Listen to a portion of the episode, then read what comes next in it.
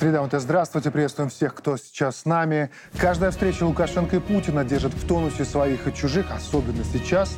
Поэтому, когда стало ясно, что 23 июля новый контакт, где-то западнее союзного государства заерзали, и не зря. Ну, во-первых, еще в пятницу Путин произнес то, что давно ждали, что передает особый дух в отношениях Минска и Москвы. Развязывание агрессии против Беларуси будет означать агрессию против Российской Федерации. На это мы будем отвечать всеми имеющимися у нас средствами.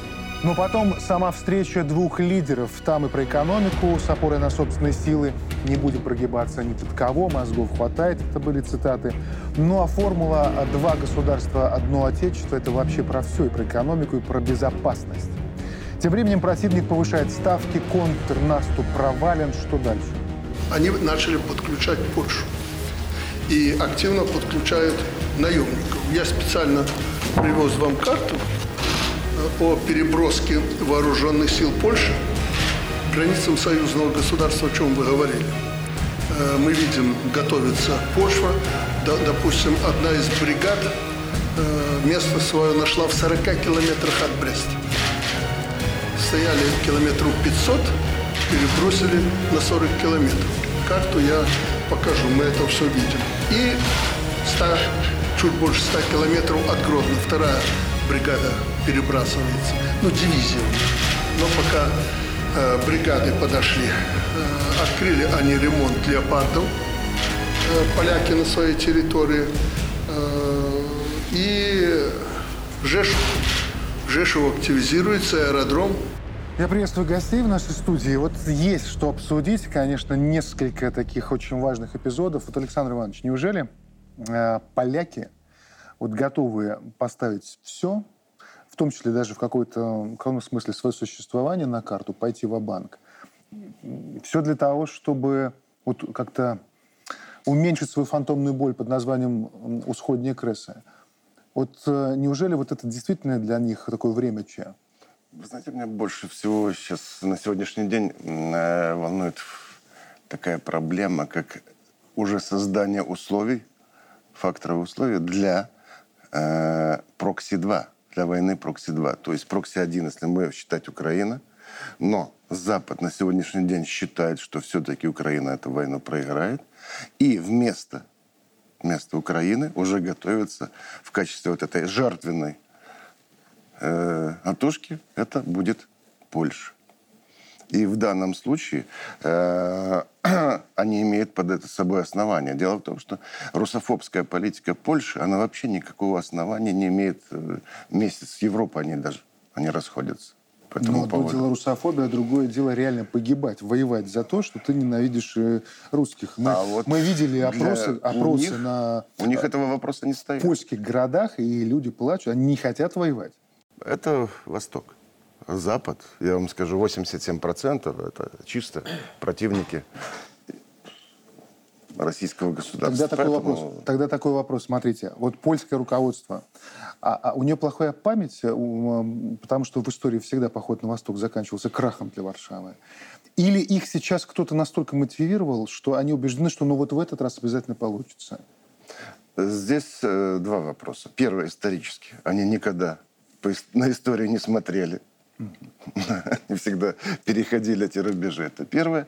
А второе, э, то, что на сегодняшний день, да, явно очень сильно мотивируются, мотивируются США.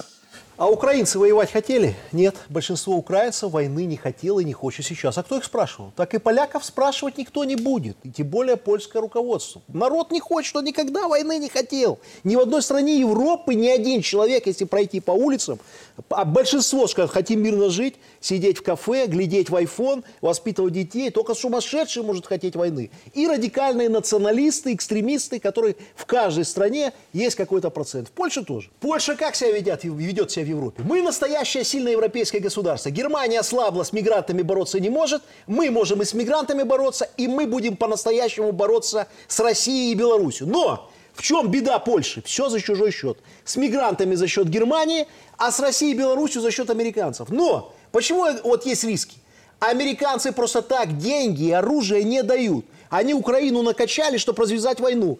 И поляков накачивают не для обороны, не для того, чтобы оборонять Европу. Все знают, все американские центры, что Беларусь и Россия никому не угрожает. Мы никогда не напали бы на Европу, нам не нужна она, ни одна сантиметр чужой земли. Это для войны. Поэтому поляков спрашивать никто не будет. Если надо будет их кинуть на фронт, их кинут по одной простой причине. Американцам хочется, чтобы вот этот костер войны полыхал гораздо дольше. Они не верят в победу Украины, им победа не нужна. Им надо продлить войну на территории Европы как можно дольше. За это время заработать миллионы долларов, ослабить Европейский Союз, попытаться ослабить Россию и добраться до Китая. Все. Вот в чем риск. А, цена вопроса. Мы уже показали им, что есть перемещение тактического ядерного оружия. Обозначили, э, ну, слово «красная линия» уже неправильно употреблять, потому что оно себя дискредитировало. Но, тем не менее, обозначили свою ну, скажем так, готовность отвечать на угрозы. Кто вселяет в них надежду? А я убежден... Лондон, Вашингтон. Вашингтон. Что они им Вашингтон обещают? и Лондон. Так вот, мое мнение, что президенты наших э, стран, России и Беларуси, союзного государства, наш лидер Лукашенко, обращаются не к полякам ни к Польше, ни к Литве. Они обращаются к тем, кто стоит за этими несамостоятельными странами, которые могут бросить э, значит, костер войны. Хочу напомнить еще одни слова нашего президента, что мы прекрасно знаем, где находятся центры решений принятия, и будем бить по ним. И все это мы сейчас говорим для того, чтобы предотвратить войну. Чтобы те, кто стоит за Польшей и будет принимать решения, не поляки, не польское руководство, понимали, что может быть в случае развязывания большой войны. Вы думаете, американцы боятся войны на территории Европы? Они не хотят, чтобы у них что-то было. Великобритания не хочет, чтобы было что-то у них. А если бы вот была такая возможность сделать так, чтобы вся Европа полыхала, а они спокойно жили, продолжали э, клепать оружие и поставлять Европейский Союз, их бы это устроило. Они к этому Де- идут. Конечно, конечно. Э, Посол России в Беларуси Борис Грызлов. Последние шаги действия польской власти невозможно классифицировать иначе, как подготовку к провокациям или более масштабным агрессивным действиям. Юлия Константиновна, как смотрите на это? Дело в том, что мы не должны забывать, что есть еще один момент. У поляков у них выборы осенью 23 года. И, конечно же, такие условные националисты и проевропейцы, им гораздо э, важнее создать какую-то единую угрозу на Востоке, чем бороться типа поляки с поляками. Это раз. Во-вторых, э, Польша со своими амбициями, в том числе со своей деструктивной политикой, мы помним э, все их попытки стать во главе Европы, засвидетельствуясь о том, что они там супердержава. Но все прекрасно помнят э, все их сарматизм, их, э, все их, так скажем, теории выхода Польши как национального государства, которое претендует на какую-то глобальную роль в мире. Но при этом мы очень четко понимаем и помним, как э, их, так скажем, европейские, американские партнеры использовали поляков в своих целях, а потом банально предавали и оставляли их э, на, на обочине, абсолютно не заботясь о том, что будет. Поэтому здесь Польша, да, они э, отстаивают свои якобы национальные интересы, они э, развивают вот эту угрозу, активное участие применяют в развязывании, в подогревании, в разжигании, в продолжающем разжигании конфликта с Украиной, но при этом, э, скорее всего, память вот у них короткая, они опять ничего не добьются. Все их попытки поставить себя где-то выше над нациями и народами приводили к чему? Прежде всего, к катастрофическим последствиям для самой Польши. Алексей. Я считаю, что Польшу изначально вот готовили как альтернативную такую площадку Украина номер два. Изначально уже было понимание, что Украина не справится с поставленными задачами по нивелированию Российской Федерации, союзного государства. И поэтому этот вот, э, подстраховочный вариант, он всячески накачивался, и жирком, так сказать.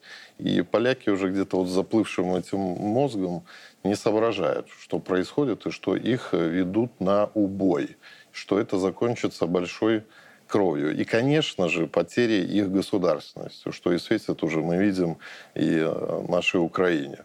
Э, Я думаю, надо действительно проводить какую-то вот такую разъяснительную э, политику, как-то объяснить людям, что уже сейчас надо вставать, сейчас надо протестовать против возможных э, каких-то боевых действий против э, союзного государства, мы так или иначе победим. Действительно, не просто так сюда зашло и тактическое ядерное оружие, и другие специальные подразделения.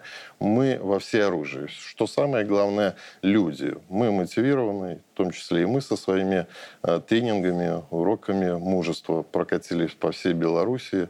Чувствуется абсолютная готовность и вот те самые народная э, дружина, народное ополчение, все готовы встать э, под ружье. Сейчас решается судьба всего мира и место нашего Отечества в этом глобальном мире. И имеется понимание в том числе а, того, что сейчас вот те силы где-то за бугром, которые все еще, как и сто лет назад, куют топоры, буйные головы сечь, они э, решили окончательно закрыть вот тот самый русский, славянский, как ни назовите, вопрос, закрыть э, э, ту супердержаву, которая своим фактом существования не дает им жить. Российская Федерация наш ближайший союзник, брат и партнер. И здесь пануаты, как они вот хотят. То есть, Алексей, мы имеем дело не с какой-то каким-то геополитическим противостоянием, а с такой экзистенциальной угрозой, угрозой выживания бытия. Абсолютно. Нашей цивилизации, нашего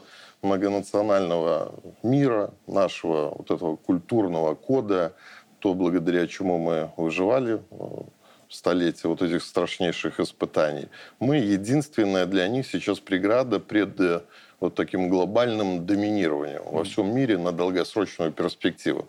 Как бы нас не душили, как бы нас не уничтожали, как бы нас тут не сдеквались и так далее, мы всегда вот как-то птица феникс вставали, возрождались. И так уже маячит на горизонте э, и сейчас. Россия будет сверхдержавой. Это э, Пусть это будет третий, второй, третий, четвертый центр силы, нам не жалко, да, но это будет.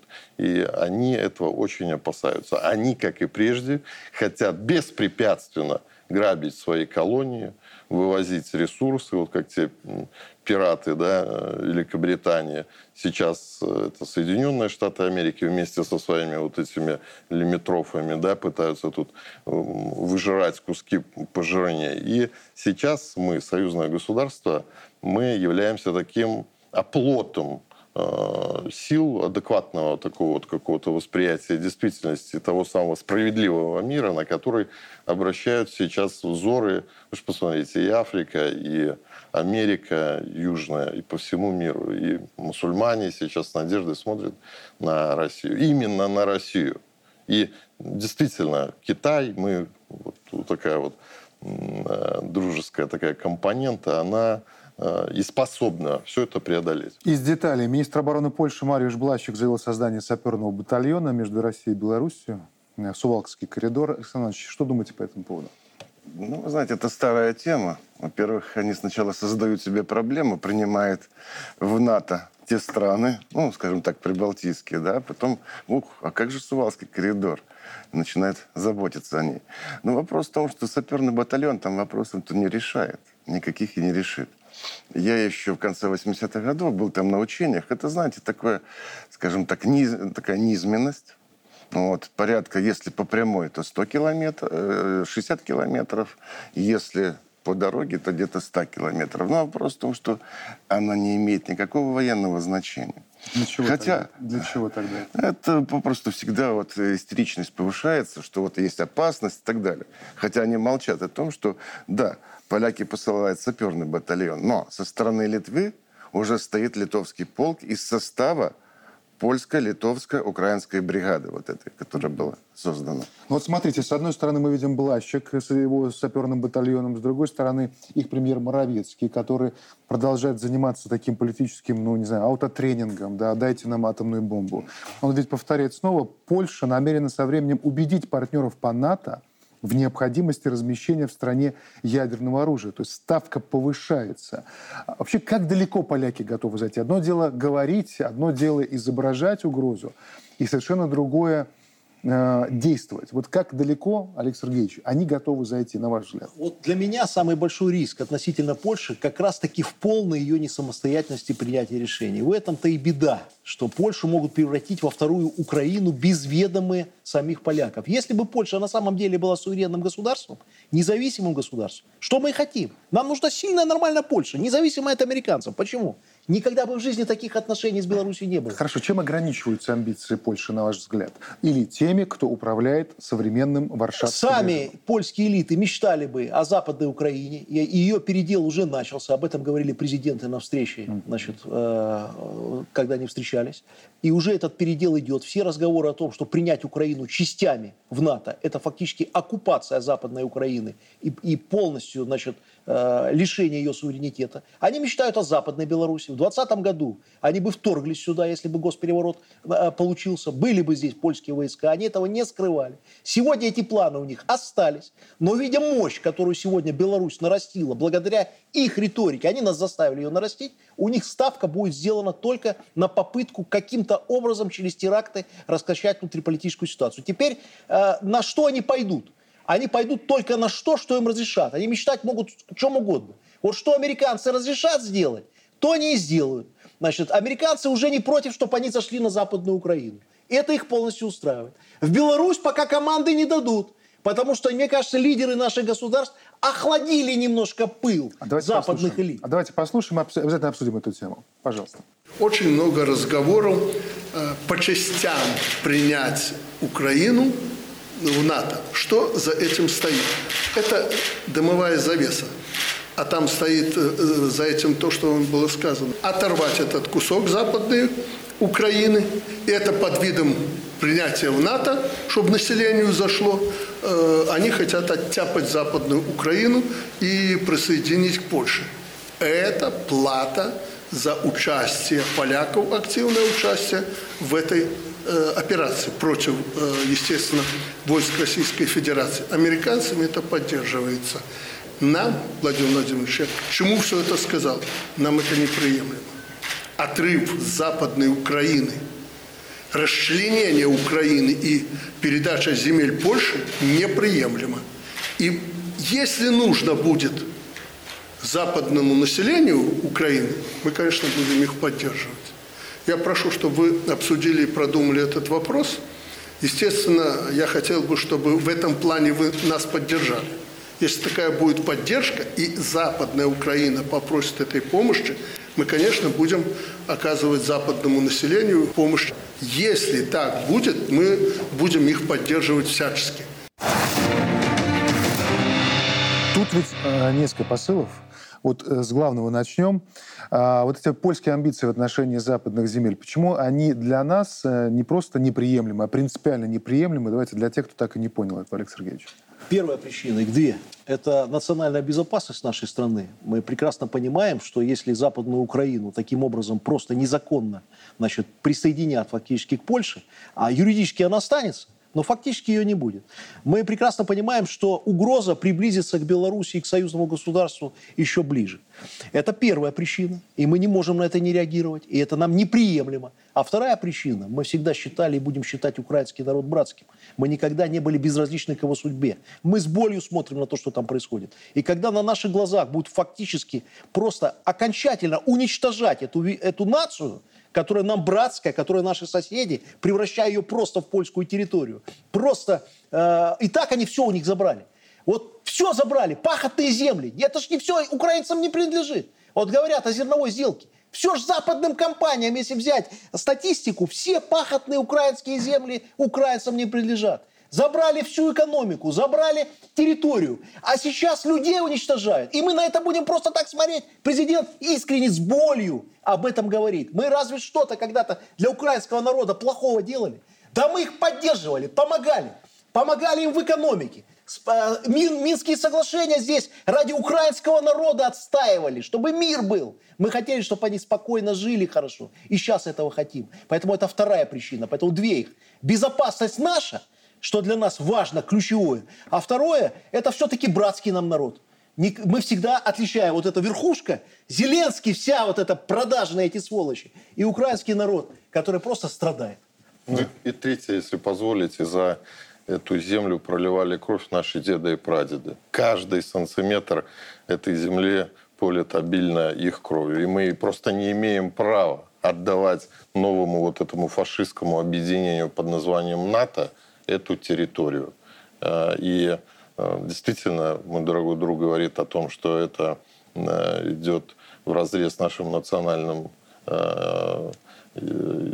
интересам и безопасности нашего государства. Все ближе и ближе НАТО подходит сюда и, промывая мозги, ставит под ружье уже наших людей. Это действительно очень страшно и неприемлемо. Вы видели также эти съемки, когда людей уже просто на улицах хватают без э, без какого-то права выбора пускают их вот на эту братоубийственную войну, в эту мясорубку. Люди пытаются сопротивляться, но режим действительно, он э, тоталитарный, и никуда невозможно от этого скрыться. И все это на глазах всего мирового сообщества и при непосредственной поддержке Соединенных Штатов Америки. Вот она демократия.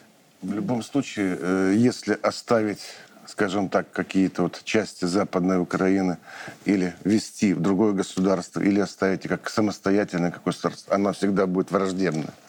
И она всегда будет создавать обстановку нестабильности. Вот для чего они нужны. Для создания обстановки нестабильности. И вот это все, естественно, становится тем условием, что когда президент говорит, это для нас неприемлемо. Поскольку но мы же понимаем, это... что речь не только про там, военную нестабильность, но и... Любую. Любую другую. Это Любую. приграничие и все что угодно это может быть. и экономическое, там, смысле контрабанды и так далее. Это будет и политически, и так далее. Это... Александр а вот интересное продолжение этой фразы, которой не было подробностей, ее не расшифровали, что имелось в виду, и как раз эта тема открыта. Может быть, она для того, чтобы ее мы все осознали, да? Вот президент сказал о том, что если население западных украинских земель, земель попросит о помощи, вот в какой, да, в какой форме, вот как это может быть, как вы это себе видите? Есть ли, во-первых, те силы, которые могут еще там попросить о какой-то помощи? Это вот первое, что, конечно, нужен официальный запрос. А тут вопрос такой, а от кого? От кого получить запрос? Но мы сейчас понимаем, что нет. президенты просто так ничего не говорят. То есть они владеют всей информацией, значит, конечно. неспроста эта тема. Есть пример Крыма, как это произошло в 2014 году, когда вот эти поезда дружбы из Киева с националистами отправились туда, и народ, и местные органы власти, представители народа они попросили ту самую помощь и поддержку. Но для этого у народа должна быть такой запрос, у народа. А да? я думаю, что политико-дипломатический путь еще не исчерпан значит, в этом вопросе. И я думаю, что, как уже сейчас на Западе говорят, э, переговоры и торги с Россией-то пора начинать. Они же уже многие политики европейские начинают просыпаться и говорить, ребята, а когда мы начнем с Россией разговаривать, как мы ее потом останавливать будем? Я вспоминаю опять слова президента. Они пусть бы его слушали побольше. Я помню его на Всебелорусском собрании Лукашенко, нашего лидера. Он говорит, ребята, на Запад обращаясь, как вы будете останавливать Россию, когда на... Посмотрите, что сейчас происходит в военпроме российском. Какими семимильными шагами пошло развитие. И на Западе начинают открываться глаза. Сейчас Россия пойдет. Дальше что? Как мы будем с ней потом переговоры вести, когда они не захотят вообще? Поэтому политико-дипломатический путь по Западной Украине еще не исчерпан. Это будет предметом разговора с Россией. И никуда они не денутся. Они будут с Россией разговаривать и с Белоруссией. Потому что мы напоминаем, без нас, об этом Лукашенко говорил, вопросы в Украине решаться не должны и не будут. Мы ключевое, в том числе государство, здесь, граничащее с Украиной, с которым надо считаться и будут считаться. И будут разговаривать. И будут разговаривать. Будут разговаривать Никуда исключительно благодаря Э, тому ядерному оружию, которым Силе. обладает да. Россия и сегодня Республика Беларусь. В любом другом случае они будут разговаривать как со своими колониями конечно, и конечно. даже не обращать Говорят на только сильные. Юлия Константинова. Ну, тут такой посыл, э, как бы предложение. Услышьте добрую волю, да? То есть те, кто есть на Западной Украине, если остались здравомыслящие люди, которые понимают, что их стране скоро как, как Украины, как такой страны больше не будет, и не будет больше западных украинцев, восточных украинцев. Просто этого государства больше не будет.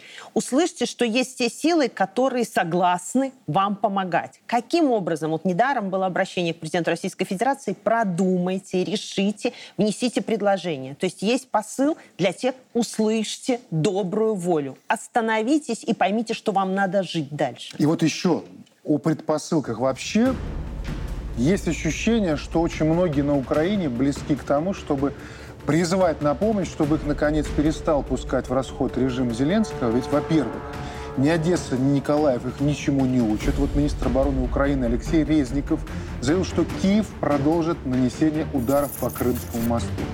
А во-вторых, соцсети наполнены видео из военкоматов, и это какой-то сюрреализм, откровенное издевательство над своими же, когда людей пакуют прямо на улицах украинских городов, и вот еще одна показательная история из Винницкой области. Инвалиды третьей группы призвали, призвали в ВСУ. Комиссия в военкомате признала его годным к военной службе. Вот оцените годность бойца сам. А ну тако пройдися, пройдися. Дивіться, це воїн. Це воїн, це інвалід третьої групи, інвалід дитинства. Йому прийшла повістка. І пишуть наші шаргородські лікарі, що він придатний до військової служби. Это действительно немыслимо, но это и показатель чего? Того, что потери Украины действительно катастрофические. Сейчас э, перемалываются огромные э, массы людей. И для нас это трагедия. Мы смотрим на это с содроганием в сердцах. И то, что киевский режим – это вот фашистская группировка, уже инвалидов пускают на э, бойню, это э, плохой, очень плохой знак. И э, я надеюсь, что это видео, эта информация, она будет в том числе доходить для, до простых граждан Украины, которые должен констатировать, уже стараются, находят какие-то варианты, объединяются, дабы как-то спасти своих родных и близких от мобилизации, сохранить им жизнь. И Э, это э, сейчас единственный, наверное, выход из положения. Гражданам объединяться, держаться как-то вместе, но и э, не вылазить, что называется, вот на рожон. Потому что мы видим, режим слетел уже с катушек и готовы абсолютно на все. Они свою страну, своих людей пустили под нож. А есть еще одна страшная вещь. Я смотрю, когда на это видео, понимаю, насколько Зеленский и вот эта вся верхушка понимает, что они загнаны в угол. Ведь народ за них за все за это спросит. Спросит. Рано Ведь или рано или поздно за это спросят. За вот этих тысячах уничтоженных судеб. За все вот это, за эту кровь. За это, за это просто уничтожение нации. Поэтому в этом и есть кладбище. минус. В том, что им останавливаться уже невозможно. Им конец. В любом случае, вот сегодня они вот остановят так это по все его сами. глазам уже видно, Они все, да, паника. да, они у них паника, они загнали, люди их на вилах вынесут. Варшава не При понимает, что вот это их же сценарий, если они пойдут на то, к чему их сейчас а пытаются... А когда Варшава понимала за эти тысячи? Они в эйфории. Каждый пока. раз одна и та же ошибка, которая приводит к краху польской государственности и страданиям народа. Тогда давайте еще один любопытный момент, э, который тоже прозвучал на встрече двух президентов э, в Санкт-Петербурге. Э, мы все это, конечно, слушали. Мне в тот момент, когда это услышал, казалось, что я вижу лица и выражения лиц политиков в Варшаве, в Литве и еще западнее. Но это надо еще раз послушать, пожалуйста. Нас начали напрягать вагнеровцы. Просятся на Запад, разрешите нам. Я говорю, вам зачем на Запад туда? Ну, и, и втихую мы же контролируем, что происходит. Ну, сходим на экскурсию в Варшаву и Жешув. Конечно, я держу их в центре, как договорились, Беларусь. Не хотелось бы туда их передислоцировать, потому что у них настроения плохие. И надо отдать должное, они знают, что происходит вокруг э, союзного государства. Но это так, штрих. Президент сказал, что президент сказал, что это штрих. Это штрих это очень интересно. Это, конечно, знаете, такая это э, тоже своего рода информационная такая это тактическое ядерное оружие. Это что, таким образом Александр Лукашенко обозначил перспективы в случае угроз? Как вы это прочитываете? Вы знаете, я не думаю, что здесь как бы он указывал на какие-то угрозы. Однако такой мягкий политический троллинг здесь mm-hmm. присутствует. здесь присутствует, о том, что есть такая сила, которая может быть использована. А вы, ребята, там уже смотрите. Угу. И, соответственно, ну, вот, понимаете, после вот этих слов, там, ну, сколько войск, э, в Польшу пошло к запад, к восточным границам. Но у них, видите, проблема с причинно-следственной связью.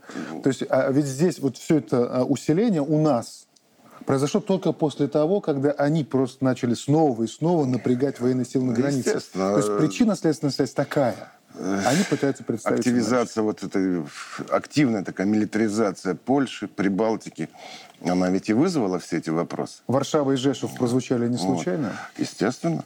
Варшава это то, что просто находится очень близко к нам. Центр принятия вот, решений. Да. И Жешев как э, самый логистический такой пункт э, по военным э, перемещениям. Ну, в том числе. Мы сказали, что видим эти объекты, и в случае, видим, если какие-то проблемы, да. имейте в виду, что... Ну, имейте в виду, что от Бреста до Варшавы 200 километров. Польша же провоцирует постоянно. Сегодня они леопарды согласились ремонтировать. Даже Германия отказалась ремонтировать леопарды. Польша согласилась. Завтра они скажут, уже такие разговоры есть, давайте с наших аэродромов будут взлетать самолеты для того, чтобы э, бомбить российские города. Пока этого нет. Но к чему это может риторика? Просто вдуматься, к чему это может риторика привести? И когда я слушаю президента, для меня это не только троллинг. Я вижу это по-другому. Президент всегда хотел мира. 30 лет он говорил, давайте мирно жить, нам война не нужна. И это правда. Он боролся за мир. Он отстоял этот мир в Беларуси и отстоял мир вокруг во многом, благодаря нам нет войны. Сейчас он говорит европейцам про Вагнер, когда он рассказывает, что они на самом деле хотят на экскурсию. Люди прошли фронты, боевых товарищей потеряли. Они что, не знают, сколько наемников польских воюет на Украине? Сколько Польша делает для того, чтобы гибли русские солдаты? Они знают это.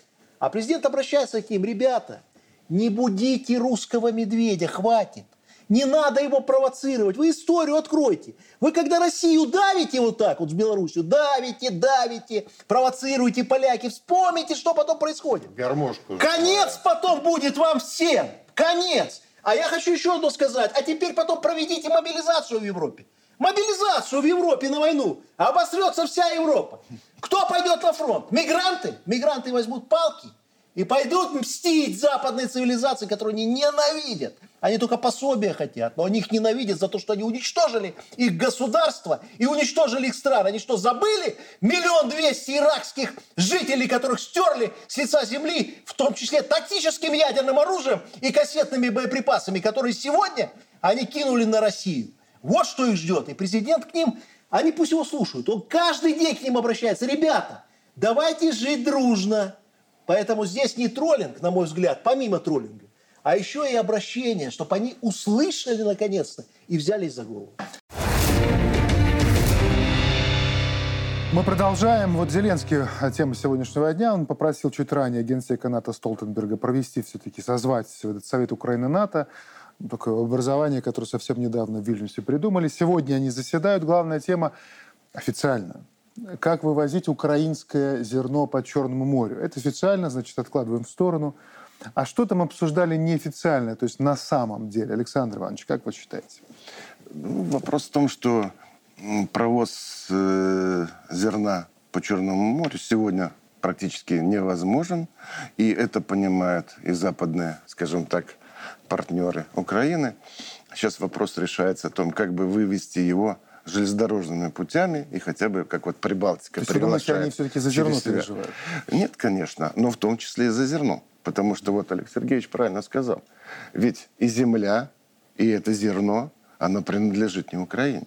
Она принадлежит большим американским компаниям. И они борются за свои деньги. И у них есть возможности, э, скажем так, давить на Украину. ФСБ, ФСБ России, в направлявшемся в Ростов-на-Дону для перевозки зерна сухогрузи, ранее побывавшем в порту Украины, найдены следы взрывчатки. Естественно. Мало того, вот вы знаете, после этих ударов, э, которые были нанесены по портовым, скажем так, э, сооружениям Украины, ведь сколько взорвалось боекомплектов? То есть в этих зернохранилищах накапливалось и топливо, и боекомплекты. Вот для чего они использовали его. И, соответственно, Россия, даже скажу так, ну, как-то немножко это дело в три раза за год э, продлила, продлевала вот этот э, зерновой ко- контракт, но на самом деле его надо было сразу же закрыть. Это было явно видно. Ну, пытались как-то, вдруг ООН там или еще кто-то. Никто ничего не сделал. Может быть, надо Никто ничего всему не сделал. миру показать вот это лицемерие и какими методами работает. Ну, И это НАТО- лицемерие очень дорого обошлась российская армия. Абсолютно. Вот Но что. так, э, таких, такие ситуации нам известны. Нету никакого совета НАТО Украины. Значит, надо Да, говорить это правду. Есть миф. заседание штаба американской э, военной группы с Великобритании и э, командиры у них в подчинении, которые э, живут на территории Украины, воюют. То есть это инструмент. У, с Украиной никто ни о чем не советуется. Ей дают команды, что делать и как. Что касается зерна, то че- про- э, значит, Россия терпела очень долго издевательства по зерновой сделке. Э, И на самом деле терпела ради того, чтобы это зерно попадало, как они обещали, в страны третьего мира. Но они туда не попали. Как голодали в Африке, так и голодают.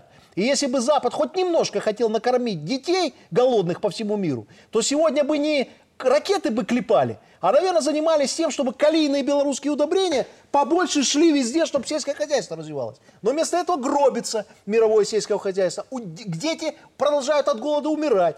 Поэтому они там заседали, как еще продлить войну. У них одно заседание всегда. Как на Украине продлить войну? Зеленский всех мобилизовал? Нет. Давай всех, инвалидов, детей скоро будут, всех на фронт.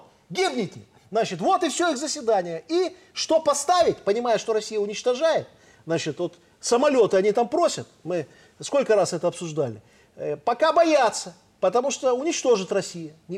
Принципиально это ничего не изменит на фронте. Вот и все их заседание. Как меньшими усилиями продлить войну? Самое старое оружие поставить, самые старые технологии туда отправить, а вы гибнете там. Юлия Константиновна. Зерно, это, конечно же, естественно, вопрос обсуждается, не только прикрытие, но там, скорее всего, даже идет обсуждение, как вообще хоть что-нибудь возить по Черному морю. Потому что сегодня мы видим, что Украина практически потеряла подходы, выходы к Черному морю.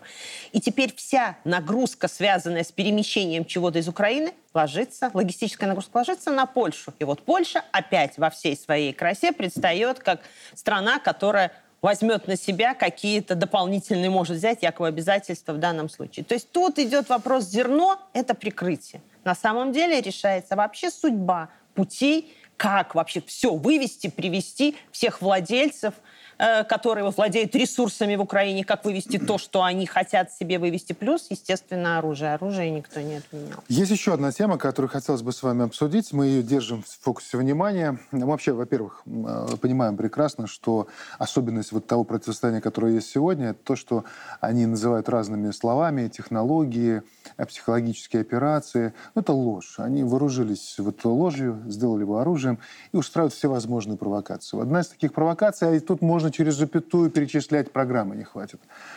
Это то, как они выставляют благородную миссию в качестве преступления. Это то, как вот вы, Алексей, и многие из тех, кто вместе с вами занимается этой благородной миссией, привозят вот этих детей в Беларусь для оздоровления, чтобы напитать их не только какими-то... Ну, самое главное, наверное, напитать ощущение атмосферы мира. И, наверное, нам не хочется их возвращать назад, на самом-то деле, чтобы они переждали это время. Но приходится, и все это зафиксировано. Но никто на это смотреть не будет там, на Западе. Они определили виновных и говорят, вы виновны. Вы в каком-то из интервью недавно сказали о том, что думали, что повидали в этой жизни все, и прошли через многое, но когда вот такие вопиющие, такой, знаете, а, просто такая вот ложь в лицо, она просто шокирует. Вот для вас вся эта история, вот она о чем? Мерзко на душе и тяжело. Действительно, многое пережил, но как э, не, не посмотри, не каждый день тебя, на тебя готовят документы в Гагу и обвиняют в похищении детей. Меня, отца четверых детей, для которого это святое, для которого это смысл жизни, работать э, в благо своего вот этого потомства детей нашей любимой Белоруссии. И все это на поверхности. Все знают сотнях и сотнях моих встреч с детьми, со студенчеством и так далее. Вот эта благотворительная деятельность, которая длится более 10 лет, начиналась с детских домов, вопиющая. И э, уму непостижимо, как можно было, и какой вот идиот посоветовал им э, колепать инсинуацию и провокацию на этой теме. Э, обвинить президента нашей страны, который э, всю свою жизнь положил на строительство действительно социального государства, чтобы семьи здесь чувствовали себя хорошо, развивались и под мирным э, небом жили в радости и в счастье. И то, что мы этот проект осуществили, это в нашем сердце, это в нашей душе белорусского народа. Мы не могли поступить по-другому. И привезли сюда тысячи и тысячи детей, которые, как вы правильно сказали, Дмитрий, почувствовали здесь, возможно, впервые, что такое настоящее детство, что такое мирное небо, спать и не бояться прилетов, кушать вдоволь, купаться в бассейне, кататься на велике, не бояться этих лепестков, что тебе оторвет ножки, как там э, Ване в соседнем дворе. Это дорогого стоит. И э, именно поэтому многие, многие, даже вот наши граждане, вот те самые, как они сами себя назвали, невероятные, с опорой на эту ситуацию обвинение Алексея Талая Э, сбор материалов в Гагу на президента, на эту благотворительную структуру, многие начинают просыпаться. Действительно, что-то все-таки вот происходит, какой-то тектонический сдвиг, и все-таки они определяются с мыслью на том, о том, что я, возможно, был неправ целом э, в отношении э, к этой жизни, да, к нашему лидеру, к месту и роли нашей стране в мировой повестке. И Э, конечно же, вот этот звериный оскал этого западного мира, что они ни перед чем не постоят и на самом святом готовы выстраивать свои инсинуации и провокации. Этого безногого э, паралимпийца, который э, прошел через страшные вещи, э, обвинять в похищении детей, но это уже. Вот, Алексей, вот э, абсолютно сейчас сказали, и вот такая мысль пришла в голову. Э, давно имею честь вас знать, и наблюдая, вот как вы и медийные появлялись, ни разу не изменили вот тому, о чем вы, вы сказали сейчас. Я вот что вспомнил. Во-первых, пример для всех мужчин, которые вот с вами имеют э, дело и общаются. А, а, говорят абсолютно от себя, искренне от души. Но второй момент. Знаете, я помню, как... Вот ваш пример, он не извергает вот все их э, сказки про толерантность, про ценности. Я помню, как сейчас, когда эти фондики работали в Беларуси несколько лет назад, и они били нам по рукам, когда мы произносили слово «инвалиды», например. Они говорили, ну что вы, вы обижаете этих людей, это люди с ограниченными возможностями, это люди с инвалидностью. Не называйте их так. И вот сейчас толерантность становится на пути их интересов. И они берут Алексея Талая и начинают его мочить из всех орудий. Вот чего стоят их ценности. Спасибо, Алексей, что вы своим примером, своими поступками показываете, чего стоят их все э, слова. Но просто я никогда не мог назвать вас человеком с ограниченными возможностями. Потому что то, что вы делаете, говорит о том, что ваши возможности не ограничены. Спасибо. Спасибо Дмитрий. вам, Алексей, большое. Какая толерантность? Они теракты осуществляют в отношении Беларуси, и у них это нормально. То есть ради демократии можно и убивать. Поэтому и второй момент. Алексей герой. А если бы они глубже посмотрели, вот те, кто там прозрел, как говорит Алексей, они бы увидели, что вообще все санкции в отношении Беларуси были введены незаконно, никто не парился на протяжении всех 30 лет. Про провокации, кстати. Вот то, что лишают вид на жительстве в э, Литве сейчас активно, это ведь тоже не случайно. Ведь под удар в основном попадают люди, которые в 20-м из Минска, в 22-м из России. Это что, попытка создать таран такой, да, чтобы вот разные эпизоды. Мы видели, как было с ковидом, да, создали тему недовольства, неудобства. Сейчас история с детьми. Как там погибли? Чем чудовищнее ложь, тем охотнее не поверят. Когда, вот сейчас тоже они используют когда принимали так называемых вот этих беглых на территории Литвы, их принимали не для того, чтобы помочь, чтобы они хорошо жили. Они были рассчитаны как сила, которая сможет каким-то образом здесь дестабилизировать ситуацию и как-то поменять власть. Сегодня они видят, толку от них ноль. Влияние ноль. Их выталкивают назад. Возвращайтесь, боритесь занимайтесь. А я еще скажу одну мысль. Их ждет еще более худшее скоро. Скоро автомат вручат. И на украинский фронт отправят.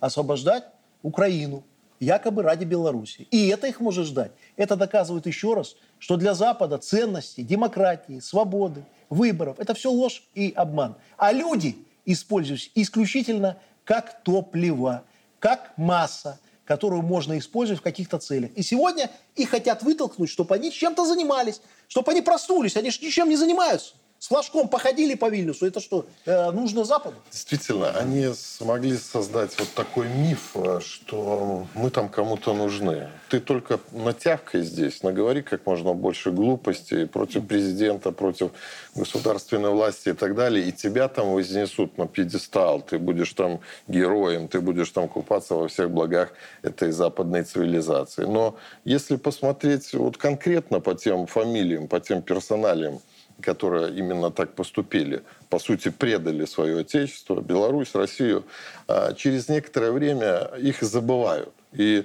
на самом деле никто этих паразитов кормить слишком долго не намеревался – они должны были пойти в топку противостояния и уничтожения нашего государства. Вы же посмотрите на этих звезд, на этих певцов, которых сегодня э, там выдавливают обратно в Россию. Что ты здесь делаешь у нас здесь, в Израиле, в той же Литве, в Латвии, где-то в Европе? Иди туда, воюй с режимом, иди костьми ляжь против Лукашенко, против Путина. Вот в чем их задача. И правильно мой друг дорогой сказал, скоро всем нашим вот этим ребятам, белорусским полякам, вручат автомат и скажут идти воевать против э, значит, э, наших солдат. Для чего и формируются сейчас целые отряды в Польше. И они не только формируются, их обучают именно террористической диверсионной деятельности. Это я говорю не только о том так называемом полк Калиновского, якобы. Вот. А именно эти отряды, конкретные группы. И они обучаются и проходят обучение на территории Польши. Поэтому я еще раз повторяю, что все-таки Прокси-2, Прокси-2 для Польши светит. И светит очень ярко. И мы это, к этому должны попросту быть готовы. Юлия Константиновна, вот мы обсуждаем те вещи, которые какое-то время назад мы так привыкли, что мир такой без границ практически, мы путешествуем, а, мы все вроде как хотим одного, а, создаем крупные союзы, смотрим на ООН, как встречаются, ездим там нам раньше на Евровидение, на Олимпиады. Мы одна большая дружная семья, и вдруг мы увидели, сколько накапливается принципиальных разногласий. А в этот раз во время э, встречи Александра Лукашенко и Владимира Путина была неформальная часть. Вот э, предслужба президента Беларуси даже сказала, что она важнее была во многом, чем официальная часть. Два президента, Александр Лукашенко и Владимир Путин, отправились на Валаам. Возвращаемся к тому, что в большой политике случайных вещей не бывает, ни слов, ни событий, ни мест. Вот главные Главный смысл этой миссии, вот в вашем понимании, он какой? Ну, Валаам — это русский Афон, да, то есть это место силы, зарождения православия. И это такой посыл о том, что сегодня, вот в той ситуации, когда, особенно на Украине, уничтожается все, что касается православия, причем самыми жестокими методами, это место единения, это место подпитки, понимания того, что надо сплотиться, консолидироваться и отстаивать то, что для нас свято, то, к чему мы все так стремимся, в том числе и к миру. И вот эта поездка на Валаам, то больше не религиозного, это больше такой политический шаг, показать миру, показать людям православия прежде всего, что только в единении, только в почитании и в понимании истоков не забывать об истории, не забывать об о своих истоках. И тогда мы будем двигаться дальше. Это то, за что мы боремся, я думаю, вот этот визит президентов. С одной стороны, это смысловая нагрузка ценностная, а с другой стороны, это не только славянский мир и православный мир смотрел на это. Весь мир сейчас смотрит на борьбу России и Беларуси против зла. Весь Ближний Восток, вся Африка, Азия. Мы вселяем сегодня надежду всему миру, который хочет просто многообразия, который хочет истинной свободы, право каждой нации на самоопределение и действительно выбирать свой путь без давления извне. И они все на это смотрят. И, и они вдохновляются. Мы видим, какие сейчас процессы начались по всему миру. Ближний Восток, Африка, Азия. Просыпаются целые нации и народы и говорят, нет, хватит диктата, хватит колониальности. Мы хотим сами определять свою судьбу. И этот процесс только начался. И когда два лидера славянского мира стоят в таком святом месте, это вдохновляет миллионы, на мой взгляд. Тут еще надо понимать, что это все происходит, вот эта встреча в Аламе, она происходила на фоне того, что прошло в Киево-Печорской лавре. И то, что там происходит на сегодняшний день. Это не только, скажем так, изгнание московского патриархата с Киево-Печорской лавры, но это уже пошла и распродажа культурных религиозных ценностей. И в данном случае э, мы должны это постоянно понимать и помнить, что раз, распродав Киево-Печорскую, Киево-Печорскую лавру, вот, в России все равно остается центр. Центры православные, культурные. Но в том числе все равно нельзя забывать, как сохранить эти ценности. Каким образом? И вот в данном случае Валаам – это один из примеров. Думаю, что такой сигнал очень важный Западу, миру. В 2014 году известно, что перед важными э, событиями Владимир Владимирович был в этом святом месте. И здесь же э, ЧВК, который сегодня находится на территории Республики Беларусь, лидеры знают намного больше, чем знаем, видим мы. Э, к ним стекается вся информация от спецслужб и так далее. Э, возможно, э, будут какие-то провокации, и э, вот те самые подразделения, которые здесь находятся и являются теми самыми вежливыми людьми 2.0, которые в тот самый очень важный момент сделают очень серьезный шаг, который изменит компоненту. В том числе был упомянут аэродром Джешуа, где скапливаются огромные эм, ресурсы. Возможно, будет какой-то марш туда, не исключено. И именно перед такими судьбоносными событиями два лидера э, и собрались, дабы проявить и показать свою решимость, ну, и лишний раз дать сигнал, что мы готовы действовать. И сегодня э, вот эти два братских народа э, полны решимости отстаивать свой суверенитет и независимость. Два лидера знают, что делают? А от нас что время требует? Доверять и поддерживать. Молиться за них. Им это сегодня очень необходимо. Поддерживать наши силовые структуры. Просто быть сильными. Просто э, поддерживать своих родных и близких. Мы знаем, что сейчас нелегко. Всем нам, мы с 20 года, те, кто участвовал в различных таких важных моментах, мы заряжены и не даем себе где-то спуску. И э, надо, имея это все в виду, понимать, что сейчас решается судьба э, всего мира. И нельзя сморгнуть. Всем нам держать строй. Я так понимаю, что все поддерживают. Да.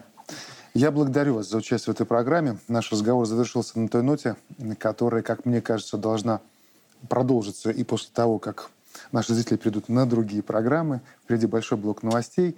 Нам действительно сейчас нужно поддерживать фокус внимания, концентрацию, понимать время другое. Время многие вещи переосмыслить, посмотреть на себя, на свой путь, на свое отношение ко всему, понять, что даже твой вклад, казалось бы, на небольшом каком-то месте, он частица большого движения, которое в нашем случае обязательно приведет к чему-то большому, и светлому. Для этого надо постараться. На сегодня все. Спасибо, что были с нами. Счастливо.